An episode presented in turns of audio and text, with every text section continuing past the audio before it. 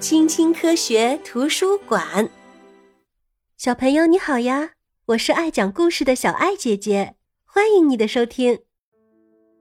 小朋友，小爱姐姐来考考你，你知道国王和王后的女儿是谁吗？对啦，就是公主。瞧，这位小公主诞生了。人们举办了一场盛大的宴会，来一起庆祝她的出生。在童话故事里，公主的摇篮旁边都会围着一群小仙女，每位小仙女都会俯下身来送给她一个祝福。我们的小公主啊，将会成为最美丽、最聪明的人，将会拥有最优美的舞姿和小鸟一般动听的歌声。公主将会在一座美丽的城堡中长大，这里有一位女管家，她负责时刻监督公主的行为举止，免得她做出不合礼仪的举动。侍女们则负责公主的穿衣打扮。瞧，小公主还有一位老师，老师会教导她如何保持身姿挺拔，如何屈膝行礼，以及如何优雅的用餐。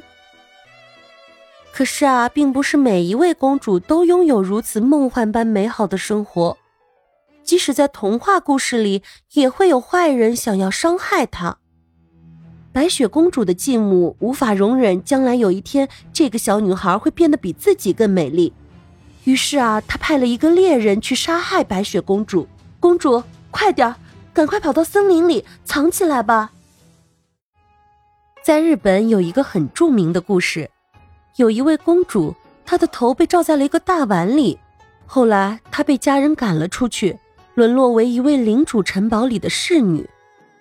最终，会有人猜出她的真实身份吗？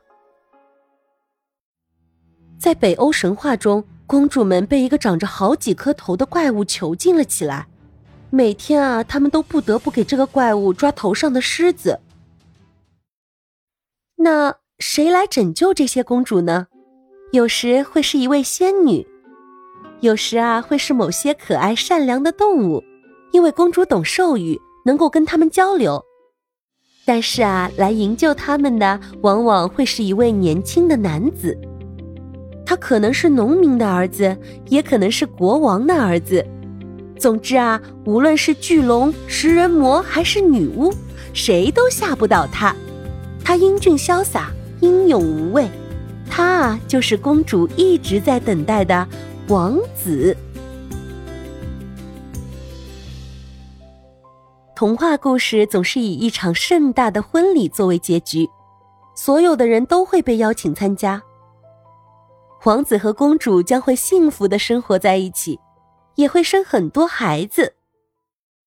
在我们现实生活中，也有真正的公主，她们啊，总是人们关注的焦点。他们有义务向世人展示自己的国家或者王国的良好形象，因此啊，他们要努力让自己保持完美。瞧，这位公主利用她的声望来帮助其他人。今天啊，她来到了非洲一个穷困偏僻的地区，参加一所新学校的落成典礼。明天，她还要去医院探望病人。小朋友，现在你也可以问一下你的爸爸妈妈。他们是不是也认识一位真正的小公主呢？你猜到是谁了吗？对啦，就是你呀！如果你喜欢这个故事的话，欢迎你点赞、订阅、关注小爱姐姐哦。我们下次见，拜拜。